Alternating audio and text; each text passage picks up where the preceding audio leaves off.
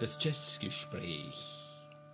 Hallo, ihr Lieben da draußen, zu unserem Jazzgespräch von Stefan und Dieter. Das ist das Jazzgespräch Nummer 9, wenn ich richtig mitzähle, wobei wir uns gerade darüber unterhalten haben, äh, ob es das einer oder ein anderes ist. Es ist eigentlich scheißegal, welches es ist. Seid herzlich willkommen.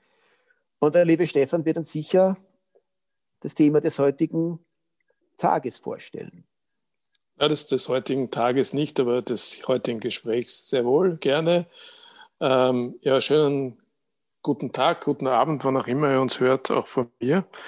Wir haben uns heute ein Crossover-Thema vorgenommen, äh, wobei ich mir mit dem Begriff Crossover schon wieder schwer tue, weil ist es jetzt ein Crossover-Jazz-Thema? Eigentlich ist der Musiker selbst Crossover und selbst innerhalb seiner, seiner Stücke ist er Crossover. Also mit einem Wort, es geht um den äh, mittlerweile seit fast 30 Jahren, na, also mehr als 25 Jahren toten Frank Zappa. uh, uh, uh. Oh, oh, oh. Klingt, klingt ja fürchterlich dramatisch. Äh, Frank Zappa ist ja, ist ja nicht nur ein Crossover-Musiker, sondern eigentlich viele seiner Fans, wir zählen uns dazu, sprechen ja auch vom Zappa-Universum. Wenige Musiker waren so sehr, eigentlich fast im besten Sinne selbstreferenziell wie der Frank Zappa. Zappa ist einfach, Zappa-esk ist ein eigener Begriff geworden. Was der Frank Zappa gemacht hat, lässt sich eigentlich am ersten unter seinem eigenen Namen einordnen. Das ist richtig, ja. Also eine gewisse, ich habe heute na, darüber nachgedacht, ähm, wo man seine Musik einordnen kann und du hast recht, es gibt hier keine Kategorie, wo er 100% dazu passt. Äh, in meiner Plattensammlung steht er nicht unter Jazz. Äh, das muss ich dazu sagen. Oder du hast ja eine alphabetische Reihenfolge in deiner Plattensammlung. Äh, ja, ich habe aber schon eine Trennung zwischen Jazz und, und sonstige Musik. Aber viele seiner Musiker, die Platten aufgenommen haben, die stehen bei mir unter Jazz oder würden bei mir unter Jazz stehen, wenn ich welche hätte. Also George Duke zum Beispiel steht bei mir unter Jazz. Der Jean-Luc Ponty würde auch unter Jazz stehen, wenn ich ihn hätte. Ich habe ihn aber nicht, weil ich ihn nicht mag. Also bitte, aber, Stefan, lass mich kurz sagen, wenn, wenn wir schon darüber sprechen, wo Frank Zappa in der Plattensammlung steht, bei mir steht er nämlich ganz genau an der Trennungslinie zwischen Rock und Jazz. Dieser Platz gebührt Frank Zappa. Ist er der Einzige oder stehen dort mehrere?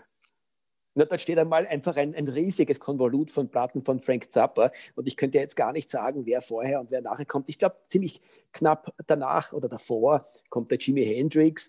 Äh, und was danach kommt, ist dann natürlich die doch äh, auch schon erklecklich angewachsene Sammlung von guten Jazzrock-Alben.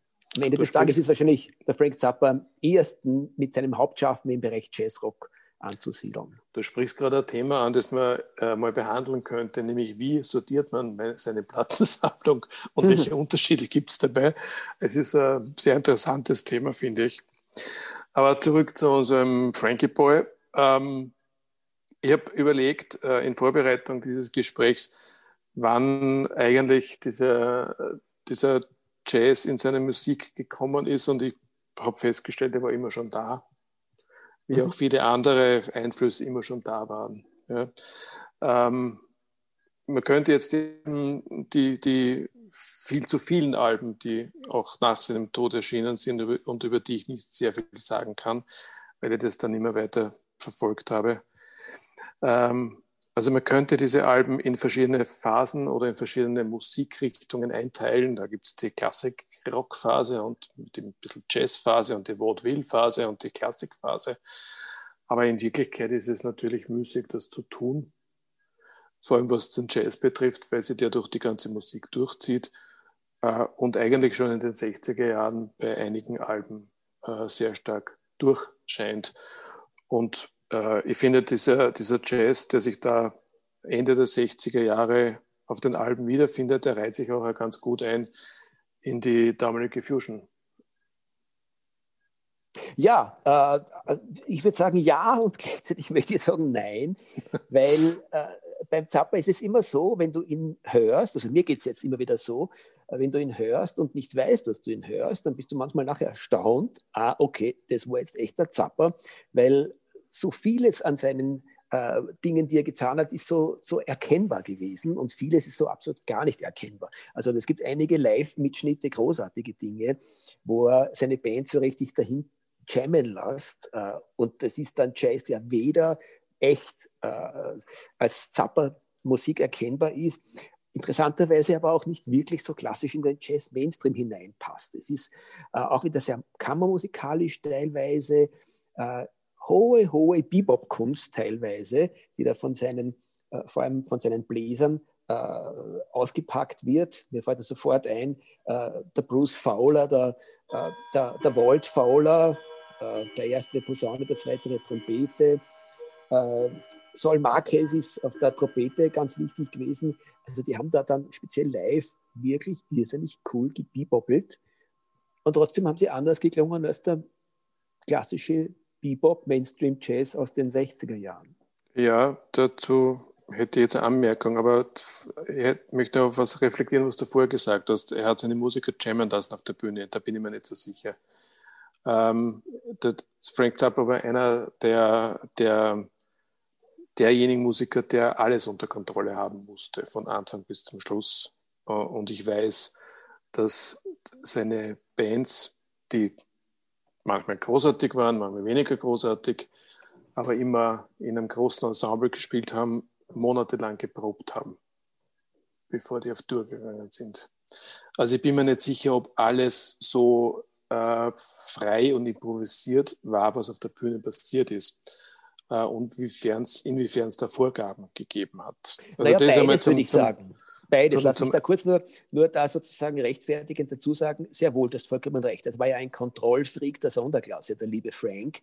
Äh, und er hat mit seinen äh, Mitgliedern nicht nur äh, geprobt wie ein Wahnsinniger und hat Vorgaben gegeben, kompositorische, aber nichtsdestotrotz haben sie, hätten sich auch so Größen wie der George Duke beispielsweise oder der Jean-Luc äh, die hätten sich ja gar nicht wirklich so einschränken lassen. Also ich bin eher davon überzeugt, dass dann sozusagen im Rahmen des kompositorischen, sehr, sehr engen Korsettes dann trotzdem einfach die sich ihre Freiheiten genommen haben. Ich würde das zumindest so raushören.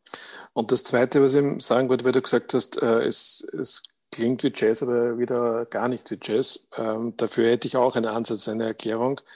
Ähm, das Konzept war im Grunde ein Big Band-Konzept. Ja, es war jetzt natürlich nicht in der Größenordnung wie, wie eine klassische Big Band, aber es war auch wesentlich größer als eine klassische Rock-Band-Besetzung.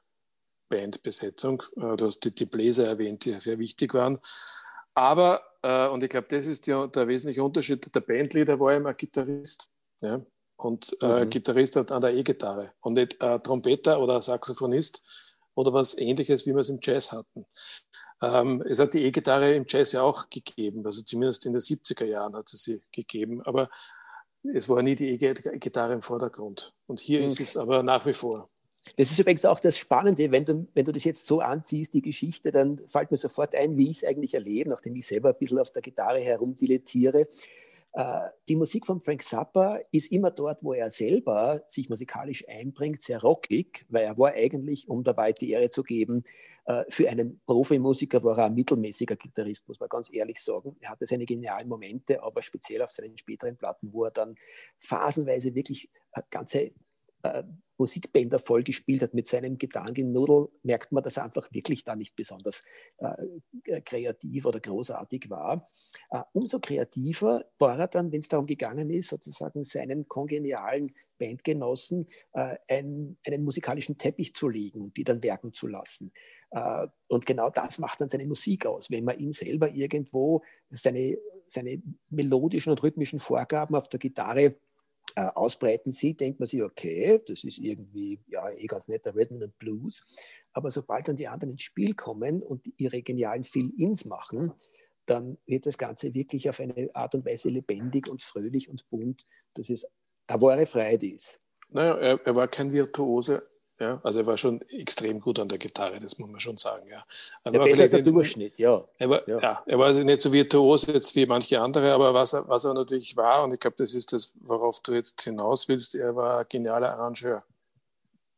Ja. Ja. ja. Ja. Und, und, er war auch ein, er war ein großartiger Komponist und er hat vor allem noch etwas gekonnt, er konnte den Zeitgeist irrsinnig gut einfangen. Mir fällt dazu ein Geschichte ein, dass ich heute das erste Mal über den von mir wirklich heiß geliebten Frank Zappa zum ersten Mal gehört habe. Ich weiß nicht, ob es wahr ist, aber es ist einfach, wenn es nicht wahr ist, dann super gut erfunden. Seine extrem scharfe Gesellschaftskritik beruht nämlich laut Wikipedia angeblich darauf, dass er irgendwo ein Auftragswerk gekriegt hätte.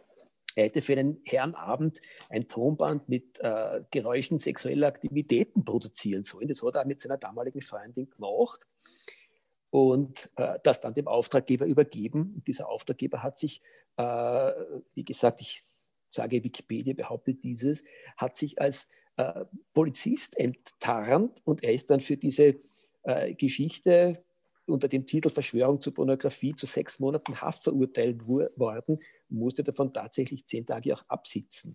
Also dass man, wenn das stimmt, wie gesagt, und es passt zumindest zu seiner Geschichte dazu, dann erklärt es auch sein extrem äh, sophisticated, subtiles, aber doch sehr scharfes äh, Kritisieren des Establishments, das eigentlich seit seiner gesamten Schaffensperiode in seinen Texten immer äh, in der wunderbarsten Weise zum Ausdruck kommt. Die Geschichte stimmt, ich habe die aus einer anderen Quelle auch so gelesen oder, oder sogar in, einem, in einer Dokumentation gesehen. Mhm. Ähm, aber diese, diese, dieser Kampf, den er geführt hat, sein ganzes Leben lang für, also sehr politischer Kampf, der hat ihn, glaube ich, auch geprägt. Und es war ja ähm, auch eine, ein Kampf gegen die Brüderie und Verlogenheit in den USA.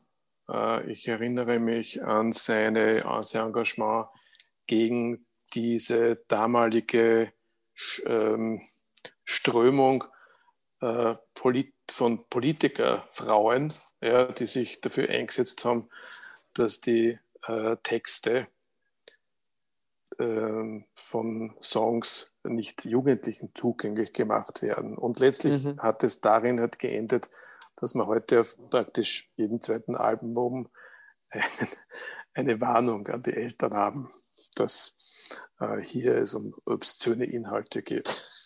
Das ist auch das, was mir Frank Zappa, äh, äh, was seine Texte vor allem betrifft, so extrem gut gefallen hat, äh, dass er äh, so eine, ich kann nur sagen, geile Mischung aus derbsten Humor hat äh, und sich aber in den nächsten Minuten oder Sekunden, müsste man fast schon sagen, sofort in absolut komplexe, äh, metaphernhafte Zusammenhänge hineinsteigert. Und in seinem Universum kommt der Pudel vor, die narischen Pinguine, die Schweißfüße, Nenuk der Eskimo und alles steht für etwas auf der Metaebene, äh, um dann in der nächsten Sekunde aber auch wirklich in den derbsten Dreck hinuntergezogen zu werden, sowohl äh, was die Texte als auch was die Musik betrifft. Also da werden immer wieder Furzgeräusche äh, äh kommen dann vor in seinen, in seinen Liedern.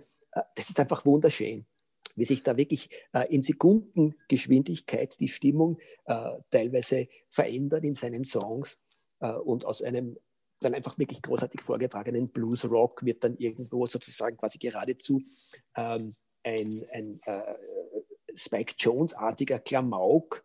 Äh, und dann kommen wieder so seine Inspirationen von Edgar Varese und, und Stravinsky hinein in, in kurzen Fill-Ins, wo es so richtig in die Zwölftonmusik des 20. Jahrhunderts geht.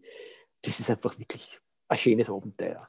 Ja, und er hat sich ja angelegt mit sämtlichen Fernsehpredigern in den USA, also grundsätzlich mit, mit der Bigotterie, die in den USA verbreitet ist. Äh, und äh, seine Stärke ist halt, dass er in seinen Argumenten sehr, sehr intelligent agiert. Äh, und man merkt anhand der Interviews, dass er halt auch ein intelligenter oder politischer Mensch war.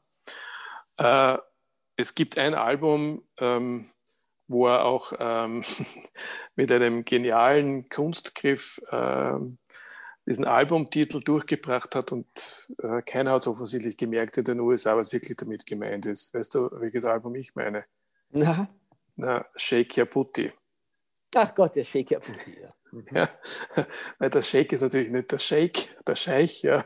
Und der Yabuti ist natürlich nicht der Name vom Scheich. Ja, wobei die Anspielung äh, Shake Your Body oder spielst du auf was anderes? Nein, nein, Shake Your Booty. Ja. Shake Your, also Booty. Na gut, da sieht man, da kann man mehrere Interpretationsmöglichkeiten machen. es, nein, es, ist, es, ist, vom, es, ist die, es, ist, es ist die richtige. Okay. Mhm. Ja. Ähm, und das ist offensichtlich niemandem aufgefallen. Oh, ich würde mal so sagen, äh, das würde ja auch wiederum für die amerikanische Brüderie ersten Ranges stehen, dass wahrscheinlich doch genügend Leute gibt, denen das aufgefallen ist. Aber natürlich muss man sagen... Aber nicht die Maßgeblichen, die das verhindert. Ja, und vor allem ist es so, äh, ja, ja. es ist aber genauso wie äh, sozusagen quasi die Justiz sagt, ja, wenn du bei Rot über die Straßen gehst und das sieht die keiner, dann kann ich sogar wissen, weil ich dich nicht gesehen habe, geht es mir nichts an. Das ist ein bisschen diese Spießbürger-Geschichte, die da für mich hineinspielt, die er natürlich auch auf eine großartige Weise konterkariert hat durch die Art, wie er Texte und Musik gemacht hat.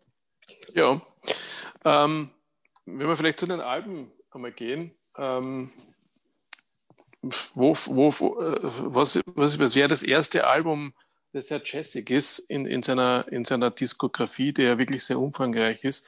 Also ich hätte für mich entdeckt die Hot Rats aus dem Jahr 1969. Ich denke, du auch. Yeah, I, I totally agree with that. Die Hot Rats werden ja sogar teilweise in der Musikgeschichte als eines der maßgeblichen äh, Ursprungsalben des Jazzrocks erwähnt, 1969. Äh, und dann ist es in einem Schlag weitergegangen. Er ist dann in den späteren Alben, die gleich danach gekommen sind, äh, dann immer so hin und her changiert eigentlich zwischen äh, bluesigen Jazz-Rock, mehr Rock als Jazz und fast astreinen Jazz-Alben. Ich denke da insbesondere an das Album 1970 Dschungels Revenge mit dem gleichnamigen Titelstück, das, das größtenteils eher sehr blues-rockig ist, aber dann gerade bei Dschungels Revenge wieder sehr, sehr schön jazzig wird. Und dann überhaupt 1973 The Grand Vassou, das ist eigentlich wirklich ein ähm, zur Hälfte fast astreines Jazz-Album, das sogar Anleihen in den Free Jazz hineinnimmt. Ich habe vorher noch was entdeckt, äh, aber erst kürzlich. Ich kannte das Album nicht, Burnt Weenie Sandwich. Mhm. Äh, da gibt es eine sehr lange, wahrscheinlich eine Seite, eine Plattenseite dauernde Nummer, die, die heißt The Little House I Used to Live In. Ähm, auch die ist extrem jazzig. Und ja, da beim Grand Vassou gebe ich da absolut recht. Ähm, ich habe mir dann ein bisschen durchgehört, so äh, durch die Sachen, die ich so zu Hause stehen habe. Äh, auch eines meiner Lieblings-Live-Alben, äh, die Rocks and Elsewhere. Na, sowieso. Aus ja. dem Jahr 1973, glaube ich, ist es. Ja. Und zwar nicht nur eines der Lieblingsalben von Frank Zappa, sondern überhaupt eines der Lieblings-Live-Alben ever, würde ich sagen. Ja, das ist richtig. Ja. Das, das ist, die, ist, die ist einfach durchgehend gut. Da gibt's nichts, ein großartiges Album. Ja. Absolut. Ja. Äh, nicht alle Live-Alben sind äh, unbedingt notwendig von Frank Zappa, aber das gehört definitiv dazu. Und da gibt es ja auch äh, als letzte und sehr lange Nummer den Bebop Tango, mhm. der ja schon im Titel auf den, auf den, auf den Jazz anspielt. Äh, ich erinnere mich an eine andere Nummer, die hat geheißen äh, Eric Dolphys, mh, hm, keine Ahnung, mhm. irgendwas mit Eric Dolphy. Übrigens ein Musiker, den man, der eigentlich in jedem Jazzgespräch für uns mittlerweile vorkommt, den müssen wir irgendwann einmal würdigen, denke ich. Ähm, Vorgriff auf die nächsten Jazzgespräche. Vorgriff auf die nächsten Jazzgespräche, genau. Ja, und ein weiteres Live-Album, das mir einfällt, äh, ist der Zappa in New York. Genau, genau. Das wären die zwei, die mir auch sofort eingefallen wären, wo ich sage, unverzichtbar und da, da ist auch wirklich alles äh, dran großartig. Äh, kann, man, kann man absolut äh, wirklich keine Kritik dran anbringen. Was mich interessieren würde, Stefan, was ist eigentlich, wenn du dir sozusagen ein oder zwei äh, Zappa-Alben auf die Insel mitnehmen müsstest? Welche wären das? Ui, das ist, ähm, also Roxy und Elsewhere würde ich mal mitnehmen wahrscheinlich. Und jetzt ist die Frage, wäre es ein zweites Studioalbum oder wäre es ein zweites Live-Album? Es gibt nämlich noch ein Live-Album, das ich noch nicht erwähnt habe. Äh, äh, das kennst du auch sehr gut. Das ist diese aus dieser Serie You Can't Do That on Stage Anymore, Volume 1 mhm. bis 6, mhm. das zweite, die Helsinki-Konzert. Ja. Mhm. Äh, das, wie ich gelernt habe, auch nicht ein Konzert ist, sondern mehrere, die in Helsinki gespielt wurden. Ja, das ist im Grunde genommen ist alles, was du da ansprichst. You can't do that on stage anymore. Das waren sechs äh, Live-Doppel-CDs, wenn ich mich nicht irre, teilweise auch dann auf FLB rausgekommen. Äh, Make a Jazz Now is There ist fast, äh, gefällt mir fast am besten von, von den Dingen, die er damals gemacht hat. äh, auch aus dieser Welttournee 1988. Äh, da hat er wirklich so richtig ein letztes Mal noch, denke ich mir, das gesamte Zappa-Universum mit seinen grandiosen Live-Musikern Revue passieren lassen. Und da ist vieles gut drauf, was da passiert ist.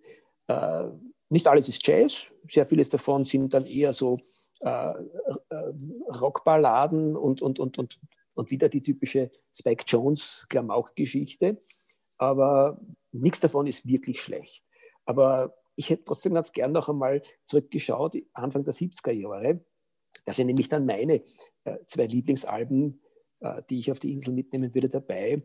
Äh, ist ganz, ganz schwer. Ich, ich, stimme dir zu, ich, auch die Roxanne Elsewhere ist, wäre mitnehmenswert. Aber am Ende des Tages ist es trotzdem so, dass ich mich wahrscheinlich für seine zwei Platten, die 73 und 74, glaube ich, äh, erschienen sind, äh, festlegen würde. Das ist die Overnight Sensation und Apostrophe, weil die auch irgendwie am meisten das Zappa-Universum transportieren. Da gibt es diese genialen Nummern, The Slime, Dirty Love, auf der Overnight Sensation oder auf der Apostrophe äh, kommt da, wird äh, Nanook die Eskimo eingeführt, äh, der Pudel kommt vor, die Stinkfüße, er hat ein Lied dem äh, äh, Centrifugal Forts gewidmet, ich glaube, das ist tatsächlich mehr den Furz.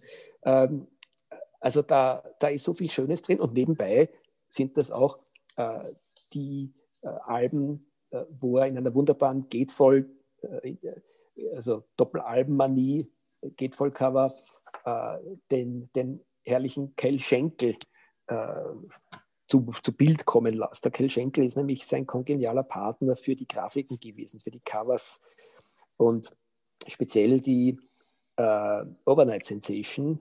Leute, unbedingt anschauen einmal im Internet und auf ganz groß zoomen. Speziell, was man da auf der Seite an, an, an Artcover sieht, das ist wirklich nicht mehr jugendfrei. Und auch das ist Stefan so richtig locker durchgegangen und kann sich heute jeder anschauen und kaufen, weil da wird geblasen und, und, und, und Sperma geschleckt vom Feinsten. Also wirklich cool.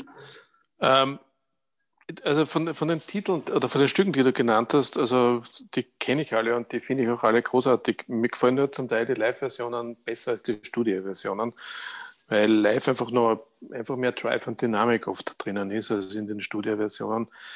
Ähm, vorher, was ich, also ein Nachtrag zuvor übrigens, der Song heißt The Eric Dolphy Memorial Barbecue.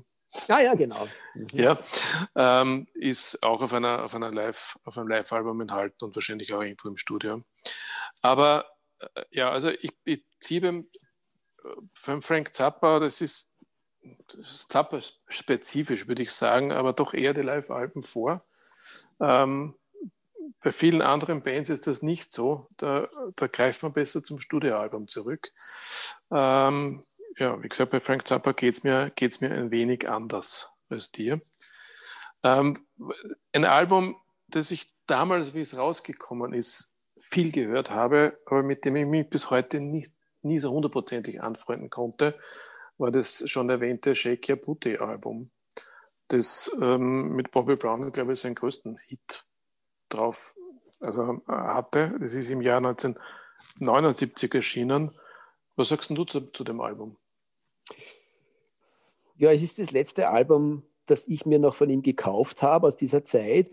Äh, und äh, alles, was danach kam, ist für mich absolut verzichtbar. Und das Sheikh Yabuti ist irgendwie auch für mich zu sehr bereits eine, eine Anbiederung an, an, äh, an den Zeitgeschmack, nämlich im Sinne von, er hat natürlich auch da den, äh, die, die, die gängigen Dinge wie Disco und ähnliches auf die Schaufel genommen aber er hat sich gleichzeitig, so empfinde ich das, wenn ich die Sachen höre, äh, gleichzeitig ein bisschen an das angebiedert und nicht zuletzt auch mit Bobby Brown ja darauf geschielt, dass er einen Number One-Hit kriegt. Und ja, da war er einfach früher besser und auch wilder und radikaler. Mhm. Also sind wir ähnlicher Meinung, was das betrifft. Ähm, ein Album möchte ich nur erwähnen, das ist leider auch ein Live-Album, aber es muss sein äh, und es ist seine Kooperation mit dem Captain Beefheart. Bongo Fury ja, aus dem Jahr 75. Ja. Also wäre auch ein Album für die Insel, womit ich die zwei vorgegebenen deutlich überschreite. Ja, ja, das ist genau der Punkt. Es ist ganz, ganz schwer, nur zwei Alben vom Zappa mitzunehmen. Zum Captain Beefheart muss man dazu sagen, äh, äh, der war nicht nur ein wunderbarer äh, Gegenspieler und Mitspieler von Frank Zappa, sondern der hat unter eigenem Namen auch äh, jede Menge wirklich sehr, sehr spannende Platten gemacht. Äh, der, Captain Beefheart ist ja auch irgendwo zwischen Genie und Wahnsinn unterwegs und hat äh, auf seinen Platten äh, irgendwie sehr, sehr eigenständige Musik gemacht. Jedes Mal, wenn ich die höre, denke ich mir dann erstaunlich, dass der für das ein, einen, äh, ein Aufnahmestudio gefunden hat und insbesondere einen Vertrieb, weil es auch sehr sperrige Musik ist, sehr intellektuelle Musik. Und da haben sich wirklich zwei gefunden. Mhm. Apropos sperrig, äh, ich habe mal ein Doku gesehen über Frank Zappa und da gibt es einen Filmausschnitt äh, aus, nein, einen, einen, einen Ausschnitt aus einem Fernsehauftritt, amerikanische Show oder Talkshow, noch in Schwarz-Weiß. Ich würde mal tippen, Ende der 50er, Anfang der 60er Jahre, wo ein Mr. Frank Zappa mit kurzen Haaren auftritt und dort äh, eine, ein Musikstück äh, zum Besten gibt, äh, in dem er auf Fahrrädern spielt. Kennst du den Ausschnitt zufällig? Nein, nein. nein aber, ist... aber es ist, zeigt so schön, seine, wo er eigentlich herkommt, ja, nämlich aus der, aus der, aus der Avantgarde. Oder ja. aus, ja.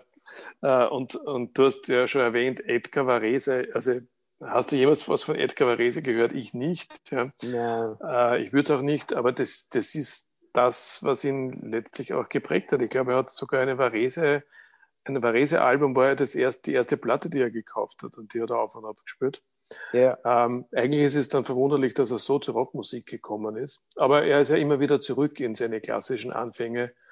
Ähm, wir kennen ja diverse Klassikalben, äh, nicht zuletzt auch sein letztes, der Yellow Shark, äh, das sogar auch in Wien aufgeführt wurde. Mhm. Ähm, aber das ist alles Musik, die bleibt mir irgendwie verschlossen. Ja, das Lustige ist, dass äh, für uns als, als, als Jazzer eigentlich das, wo es dann in die Richtung gegangen ist, die am ehesten was mit Jazz zu tun hat, äh, nämlich dann seine späteren Werke. Okay, das ist dann fast schon eher äh, moderne klassische Musik, Musik, des 20. Jahrhunderts, äh, aber äh, da wird dann irgendwie fast beliebig und wenn man sich seine, seine späteren äh, Gitarrenwerke, wo er teilweise Solo-Gitarre spielt, anhört, wo er dann eigentlich nur mehr aus meiner meinem Dafürhalten beliebig vor sich hin nudelt. Das ist alles genauso unanhörbar wie der Yellow Shark für mich.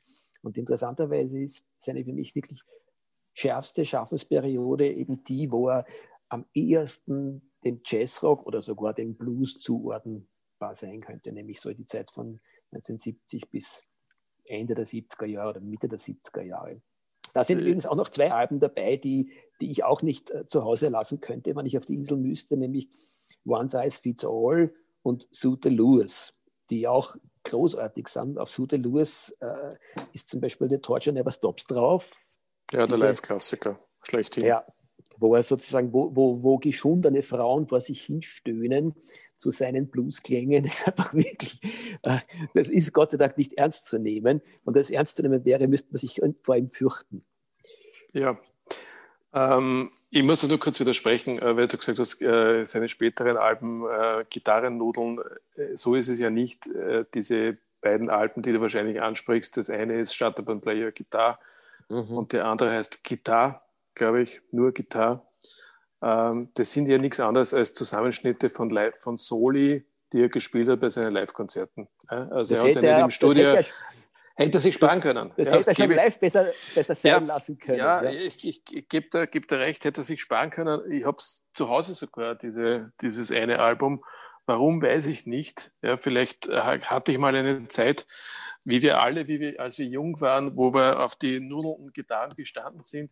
Mittlerweile könnte man das sicher nicht mehr anhören.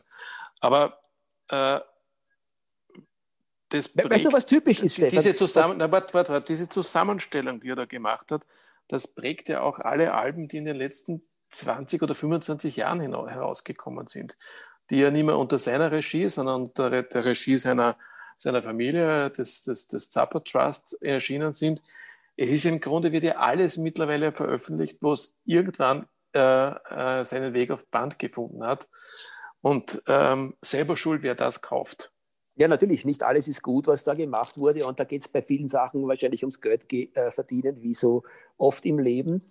Nichtsdestotrotz, und auf das wollte ich äh, zuerst hinaus, wie ich dich unterbrochen habe, das Lustige ist, dass äh, er hat dann, wie gesagt, ich wusste das gar nicht, er hat dann offensichtlich seine, seine Live-Soli dann irgendwie äh, äh, kompiliert, auf Platte gepresst. Äh, und das Ganze ist für mich, ich bleibe dabei, es ist wirklich eher was zum äh, äh, äh, öffnen. Ja, ja, du hast eh recht. Aber ja. auf der anderen Seite hat er wiederum auf seinen Live-Platten äh, die Angewohnheit gehabt, dass er viel Ins gemacht hat nachher, äh, nachträglich. Und die Sachen, die er dann nachträglich, meistens er selber auf der Gitarre dann noch dazu äh, gefüllt hat, die sind eigentlich alle sehr, sehr kreativ. Das waren immer so kurze Statements äh, äh, und da ist eigentlich alles wirklich schön und groß. Und auch das zeigt also diese Widersprüchlichkeit im Zappa-Universum. Der, der Mann hat wirklich äh, neben teilweise vielleicht auch manchmal Fehltritten einfach immer wieder höchst geniale Punkte gehabt, wo man eben äh, gerade nur atemlos folgen kann mit seinen großartigen Ideen, die er da eingebracht hat in die Musik.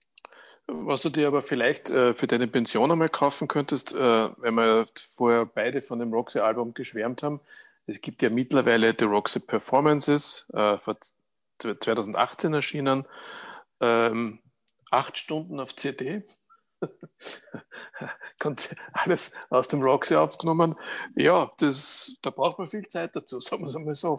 Und das ja, hätte man also, dann in der Pension. Im Moment, glaube ich, hätte ich es nicht. Also da fielen mir ganz, ganz viele andere Sachen ein, die ich mir vornehmen würde und die ich mir auch vornehmen werde. Das ganz sicher nicht. Vom Frank Zappa sind ja so viele Bootlegs auch erschienen und jetzt in Zeiten äh, des äh, endlos auf den Markt werfens von allen möglichen äh, wiederentdeckten äh, Aufnahmen, Studio oder Live, äh, ist das Ganze ja auch beim Zappa uferlos geworden. Ganz ehrlich, interessiert mich alles nicht, weil da höre ich mir lieber noch ein zweites und ein drittes Mal seine, seine früheren Platten an, äh, weil die sind auch musikalisch sehr, sehr dicht.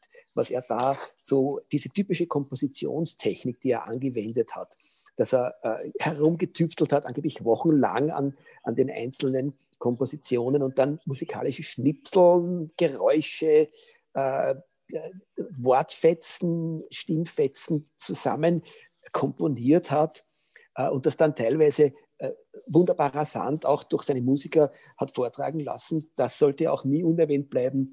Die ähm, Mrs. Underwood, die äh, auf, äh, vor allem auf dem Vibraphon. Underwood. Ruth Underwood, ja, die auf, den, auf, dem, auf dem Vibraphon eine langjährige Begleiterin war und auch ganz typisch für den Zapper-Sound war. Diese rasend schnellen äh, Vibraphon-Intros, gebiebobbelt. Das ist wirklich sehr schön gewesen. Übrigens für uns Österreicher ähm, auch der Peter Wolf. Ja. Äh, Peter Wolf. Peter Wolf. On the, on the keyboards, Peter Wolf. Ja. Ja. Österreichischer Musiker, der eigentlich heute niemand, niemandem mehr wirklich bekannt ist, war aber mal in Amerika. Nein, nein, das, also das stimmt so wiederum nicht. Ähm, Peter Wolf ist sehr erfolgreich äh, als Produzent in Los Angeles. Naja, in Amerika, ja. In Amerika, aber ja. Uns, aber bei uns das ist auch der Mensch mehr. Ja. Gut, ja. aber besser in einem 300 Millionen oder 400 Millionen Markt äh, bekannt zu sein als im 8 Millionen Markt Österreich. Ja, äh, ich sprach jetzt mal davon, dass bei uns kennt ihn kaum wer. Ne? Ja, die Musik, die er selbst gemacht hat, war jetzt da nicht wirklich ähm, erstens großartig und zweitens ähm, lang andauernd. Also er hat ja nicht viel, viel Selbstmusik gemacht in seinem Leben. Aber wenn du die Bands ansprichst, sprechen wir kurz mal über seine Bands. Hast du das ungefähr in etwa im Kopf? Zumindest naja, die, die, wichtigsten Bands? Ich, äh, nein, weil ich meine, ob das jetzt die Mothers of Invention waren oder wie sie immer sie auch geheißen haben mögen, für mich sind es vor allem eher einzelne Namen, die mir in Erinnerung geblieben sind. Und da sind immer wieder die gleichen Namen. Er hat nämlich äh, es geschafft, offensichtlich auch kongeniale äh, Dynastien um sich zu scharen. Ich habe schon gesprochen von der Jan Underwood, ihr Mann, äh, der, der Bruce glaube ich, hieß er, äh, nein, sie, die Ruth Underwood und ihr Mann, der, der Jan Underwood, äh, war, glaube ich, ein, ein Klarinettist, Saxophonist, Flötist, der äh, großartiger Musiker war. Äh, Bruce Fowler an der Posaune, der Tom Fowler am Bass, der Walt Fowler an der Trompete. Also er hat da immer irgendwie Musikclans, die ihn äh, durchaus längere Zeit begleitet haben gehabt und die sind mir bis heute äh, Begriffe. Die Bandformationen sind wechseln gewesen und er hat sich auch die Leute dann immer wieder reingeholt. Auch der George Duke ist, glaube ich, später wieder eingestiegen oder Napoleon Murphy Brock ist einer, der immer wieder dabei war und dann wieder weg war. Ähm, also ähm, er hat ja immer wieder fantastische Sänger gehabt, ja. Allen voran, zumindest, zumindest aus meiner Sicht, Ike Willis, äh, der aber dann eigentlich in der Spätphase, in den 80er Jahren, ähm, ja, er hat es immer geschafft, eine, eine gute oder sehr gute Musikerschar um sich zu scharen, genau. um das Wort zu bemühen. Ähm, ja, soweit zu Frank Zappa. Ja, ja. Mir fällt jetzt irgendwie so plötzlich ganz spontan ein, ein eine seiner Textzeilen, die irgendwie auch so richtig äh, verhöhnend sind für das Establishment, wo er äh, auf der Platte den Pudel wieder äh, herbeibemüht. Und, äh, und dann äh, gibt es diese Textzeile, Bring the slippers off, off, off. Da ist irgendwie, was ich da so schön finde, ist, dass, dass seine Figuren, äh, teilweise eben tierische Gestalten, so extrem menschlich sind und, und so für die das Spießbürgertum per se stehen. Der Pudel, der irgendwo für den versloppten, verblödeten, geistlosen äh, Mainstream-Konsumenten steht, ähm, der ja immer wieder in seinen, äh, in seinen Werken vorkommt und auch dann live so richtig echt durch die Scheiße gezogen wird. Das ist ein großes Vergnügen. Wobei damit eigentlich dem Pudel sehr unrecht getan wird, weil er einer der intelligentesten Hunde ist der Herr Pudel, ja, im Vergleich zu anderen Hunderassen. Ähm, das Problem ist, glaube ich, nur, dass, dass wenn man an den Pudel denkt, hat man immer den Schoßhund äh, der alten Frau im Kopf, der irgendwas anhat und stinkt. Ne? Na, vor allem diese ähm, getrimmten ähm, Pudel, die dann irgendwo nur. Die getrimmten Pudel, aber dafür kennen die Pudel nicht. Aber es gibt ja, ja auch im, im Pudelreich viele verschiedene äh, Arten von und äh, es gibt auch große Pudel, die eigentlich tolle Hunde sind. Und relativ klug. Also bevor es hier dann, äh, bevor es hier erschütternde Anrufe gibt, reden. und ich wollte den Menschen mit Pudeln natürlich nicht so nahe treten und entschuldige ich mich hier also, selbstverständlich. Also, also, alle, die einen kleinen Pudel auch haben, denen trete ich sehr wohl sehr nahe. Ja, ich trete auch den Pudel gerne. Okay, also jetzt, jetzt wird es irgendwie, glaube ich, nicht mehr ganz jugendfrei. Höchste Zeit, dieses Gespräch zu beenden. Du hattest, hast über Sperma geredet heute schon. Also du hast die Jugendfreiheit schon aufgehoben. Ja, ich habe äh, das so nebenbei hineingewichst. Das ist also, ich, ich, ich würde gerne mit einem Zitat äh, das vielleicht nicht beschließen, oder, sondern vielleicht noch deine Antwort dazu haben. Äh, das findet sich auf der Roxy, auf dem Roxy-Album. Da sagt der, der, Frank Zappa in irgendeinem Song, ähm, Jazz is not dead, mhm. it just smells funny. Was hat er dann damit gemeint? Du, wir werden jetzt nicht ergründen können, was er damit gemeint hat. Wir werden 27 Interpretationen im Internet dazu finden. Äh, für mich drückt das aus, äh, dass du irgendwo nie mit einer Sache fertig sein wirst, solange du sie durch die ironische Brille siehst.